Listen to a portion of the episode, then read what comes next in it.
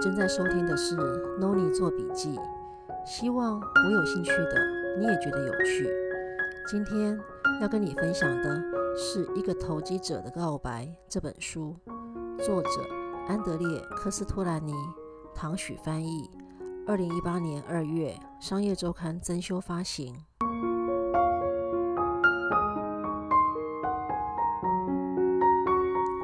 安德烈·科斯托兰尼。出生于匈牙利，十八岁时，父母送他到巴黎，跟一位从事证券经纪且非常要好的朋友学习证券投资。曾经经历过两次破产，毕生靠着投机货币、股票、债券、原物料市场致富。跟大部分的投资大师一样，乐于与人分享投资心法。五十五岁时开始写书，总共出版了十三本书。五十九岁时，开始在德国资本杂志写专栏，一直到过世为止，总共写了三十五年，四百一十四篇专栏文章。除了写作，科斯托兰尼晚年经常在咖啡馆与社会大众分享他的投资经验与金融知识，不分对象，不管贫富贵贱，完全不收费。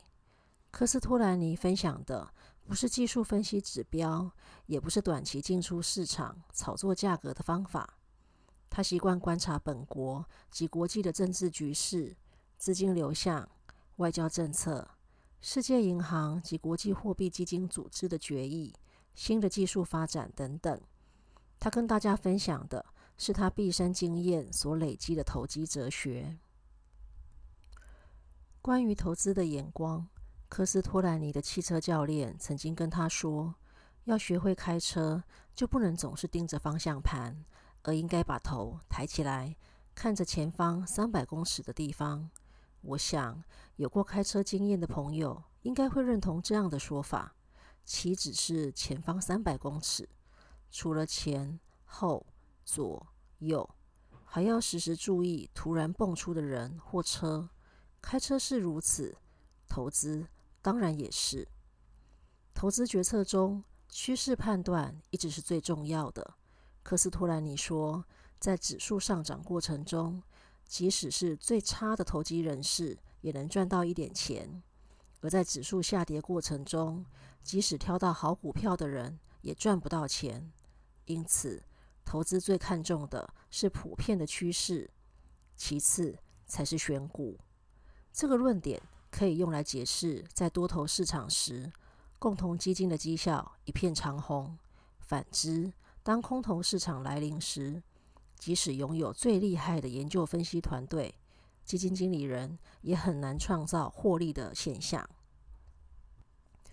科斯托兰尼将证券市场中的胜利者称为固执的投资者，而固执的投资者具备四种要素：金钱、想法。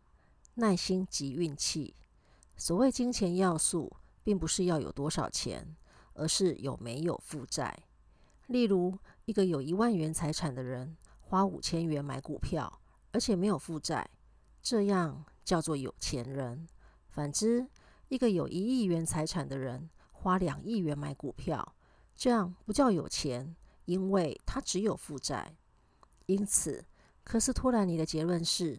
绝对不要借钱买股票，因为如果你今天的投资资金中有一些部位不是自有资金，而是借来的负债，当股票价格下跌时，你的不安情绪会影响投资判断，甚至不得不为了偿还负债而被迫卖掉正在下跌的股票，即使你相信在不久的未来它一定会上涨。我想。这也是科斯托兰尼不做不动产投机的原因，因为投资不动产的资金实在很难完全不向银行借贷。另一个耐心要素，科斯托兰尼用了一个非常简单的数学公式来解释：二乘以二等于五减一。他认为二乘以二等于四是结果，而证券投资通常不会直接得到结果，而是绕了一圈。五减一才得到预期的结果，但是大部分的人在二乘以二等于五还来不及等到减一时，已经失去耐性地卖掉所有股票。另外，继续持有这个我们常在分析师或金融机构投资报告中看到的投资建议，可是突然你认为是没有道理的，因为一档预期不会再上涨的股票，根本没有理由再保留它。关于这一点，我曾经在课堂上问过同学：假设你今天持有一口指数期货，当日指数大跌，必须补缴保证金，而且你也预期隔天指数依然会跌，那么你应该平仓，甚至被期货商断头，还是会选择补缴保证金？同学给我的答案是选择补缴保证金。原因是因为，如果平仓或者断头，万一过几天指数止跌上涨，那么就平白损失赚不回来了。接着，我再换一个方式问同学：假设你今天手上完全没有部位，而且预期指数会下跌，那么你会选择买进指数期货还是卖出？同学一致回答要卖出。很有趣的是，对于未来的预期是相同的，但是却有两种不同方向的交易行为。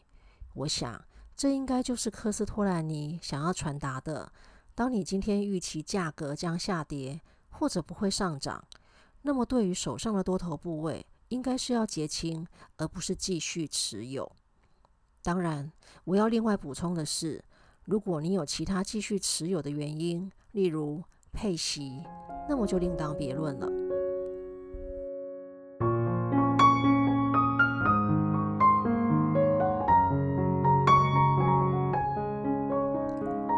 书的最后列出科斯托兰尼的十个投资戒律，十律为：一、有主见，三思后再决定是否应该买进，如果是，在哪里、什么行业、哪个国家；二、要有足够的资金，以免遭受压力。三、要有耐心，因为任何事情都不可预期，发展方向都和大家想的不同。四、如果相信自己的判断，便必须坚定不移。五、要灵活，并时刻考虑到想法中可能有错误。六、如果看到出现新的局面，应该卖出。七、不时查看购买的股票清单，并检查现在还可买进哪些股票。八、只有看到远大的发展前景时，才可买进。九、考虑所有风险，甚至是最不可能出现的风险，也就是说，要时刻想到有意想不到的因素。十、即使自己是对的，也要保持谦逊。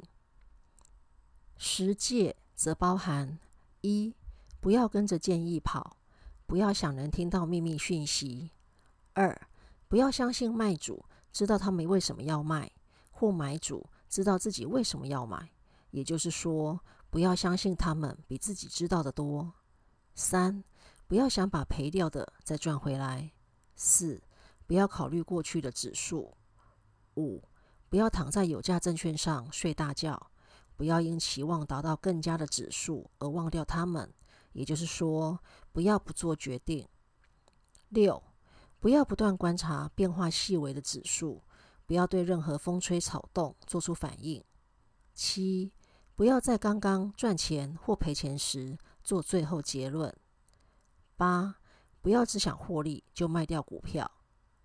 九，不要在情绪上受政治好恶的影响。十。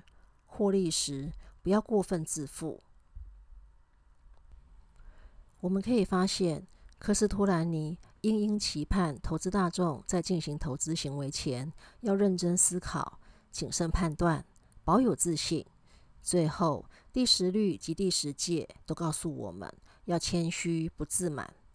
最后提醒大家，这是一本阐述安德烈·科斯托兰尼个人投资信仰及哲学的书籍。